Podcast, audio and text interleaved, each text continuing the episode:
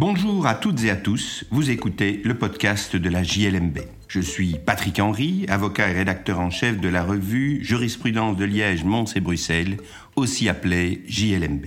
Dans la revue, tout comme dans ce podcast, nous commentons principalement des décisions de jurisprudence prononcées par des juridictions des ressorts des cours d'appel de Liège, Mons ou Bruxelles. Cette semaine, je vais vous parler de logement social, expulsion d'un trublion. Ce sujet est traité par la Cour de cassation dans un arrêt du 7 janvier 2021. Nicolas Bernard le commande dans le numéro 7 de notre revue année 2022. Pour le consulter, je vous invite à suivre le lien dans la description. Nous nous trouvons en présence d'une société qui gère des logements sociaux et notamment plusieurs bâtiments à appartements multiples. Dans un de ceux-ci, un locataire se distingue par le tapage et les troubles de jouissance qu'il inflige à ses voisins. Il s'agit d'une personne qui fait du bruit tard la nuit, même au milieu de la nuit.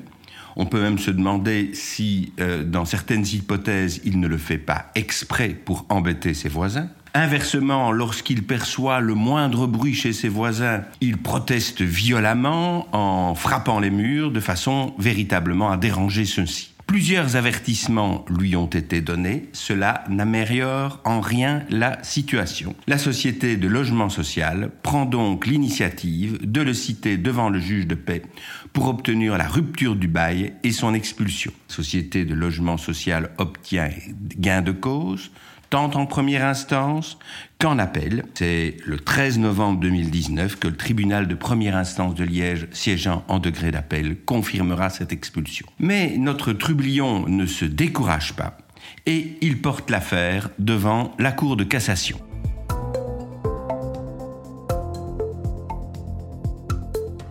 La Cour de cassation tranche le litige par un arrêt du 7 janvier 2021 elle indique que postuler l'expulsion d'une locataire occasionnant aux voisins de nombreuses nuisances ne revient pas, pour la société de logement qui a fait preuve de patience, à se désolidariser de ses devoirs de bailleur social. Le bail de logement social est résolu non, non pas parce que le bailleur doit garantir les autres preneurs contre les troubles de fait, mais en raison de la gravité intrinsèque des manquements de la locataire. Celle-ci avait en effet tenté euh, de prétendre que c'était au bénéfice des autres locataires que le bailleur de logement social entendait l'expulser, niant ainsi ses devoirs, la Cour de cassation répond clairement que c'est en raison des manquements intrinsèques de la locataire à ses obligations que le bail est rompu et que cela a été très pertinemment motivé par le tribunal.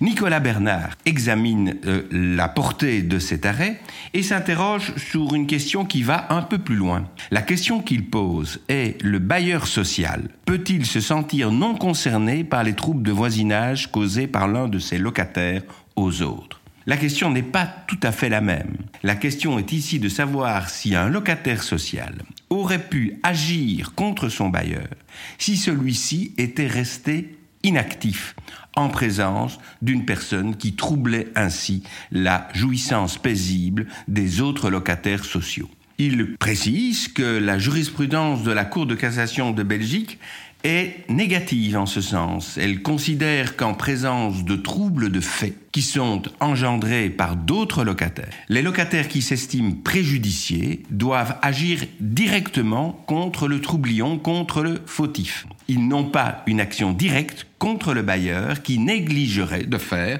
ce qu'a fait ici la société de logement social en expulsant le troublion. Mais dit Nicolas Bernard, cette distinction entre le trouble de droit dont le bailleur social serait responsable et le trouble de fait dont il n'est pas responsable et dont seuls les auteurs des troubles sont responsables, ne va pas de soi, d'autant qu'un trouble de fait qui se prolonge pourrait devenir un trouble de droit, euh, en tout cas si il se prolonge pendant une période suffisante. Et il fait observer que certaines juridictions de fond, et dans d'autres pays des juridictions suprêmes, la Cour de cassation de France notamment, ont adopté une position contraire, estimant donc que le bailleur de logement social avait aussi la responsabilité de garantir la jouissance paisible de ses locataires et que s'il restait inactif, ce que n'a donc pas fait dans le cas présent la société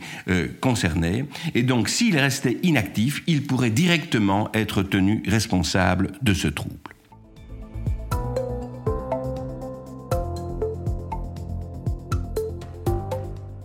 Voilà qui conclut cet épisode du podcast de la JLMB. Je remercie Nicolas Bernard pour son article qui, je le rappelle, figure dans le numéro 7 de l'année 2022 qu'il a d'ailleurs entièrement composé. Je vous remercie pour votre écoute et vous invite à vous abonner au podcast sur la plateforme de votre choix afin de ne pas manquer nos prochains épisodes. À la semaine prochaine donc pour l'analyse d'une nouvelle décision de jurisprudence.